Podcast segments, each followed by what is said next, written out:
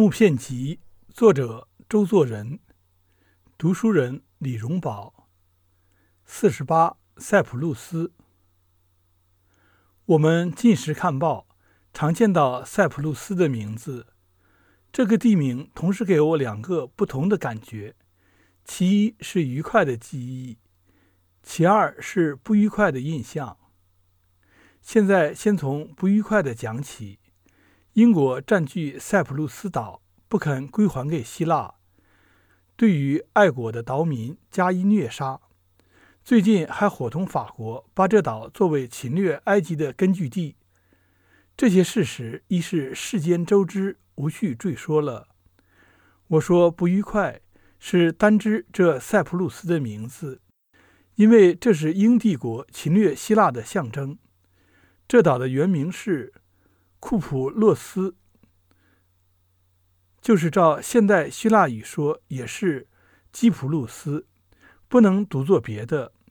但自从用拉丁字母改拼之后，克与两字母依照英文读作斯埃，结果库字非读塞不可了。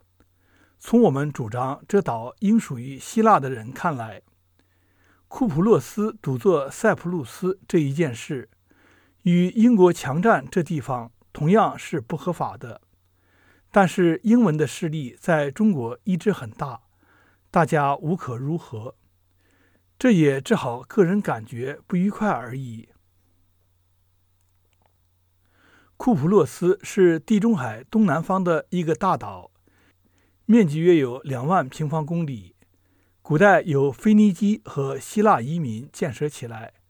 虽然过去曾为埃及、波斯、罗马、土耳其所统治，但根据人民与文化来说，其属于希腊是没有问题的。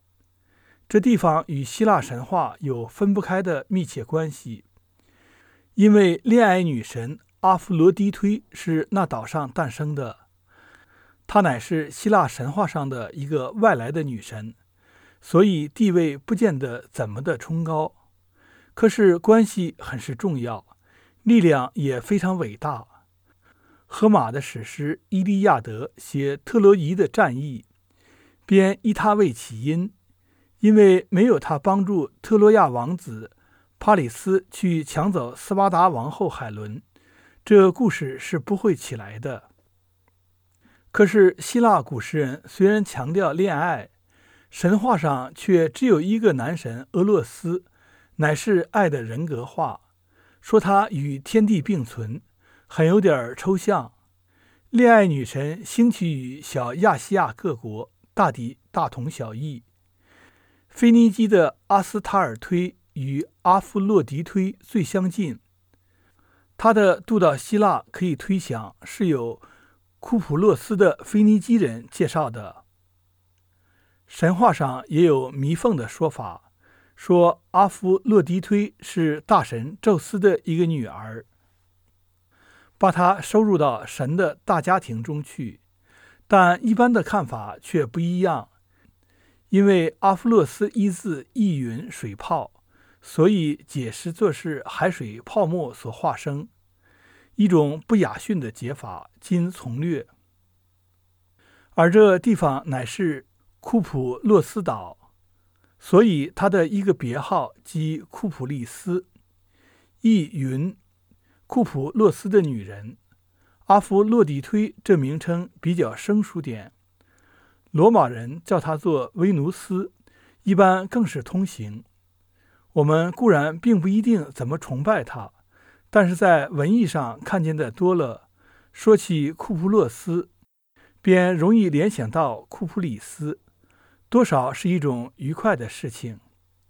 古代诗人叙述神话，并不讲什么考据，但有鉴于这女神的香火在库普洛斯特别旺盛，所以把这地方作为她的故乡的吧。可是无意中，这与阿弗洛狄忒从腓尼基人来的事实，也正是相合的。我想，同恋爱女神在神话故事上总是胜利一样，在争自由独立的斗争上，库普洛斯也终于会得胜利。塞浦路斯的不合法的名字将要消灭，让我们高声呼号：“日多基普洛斯，库普洛斯万岁！”木片集共四十八篇，全集完。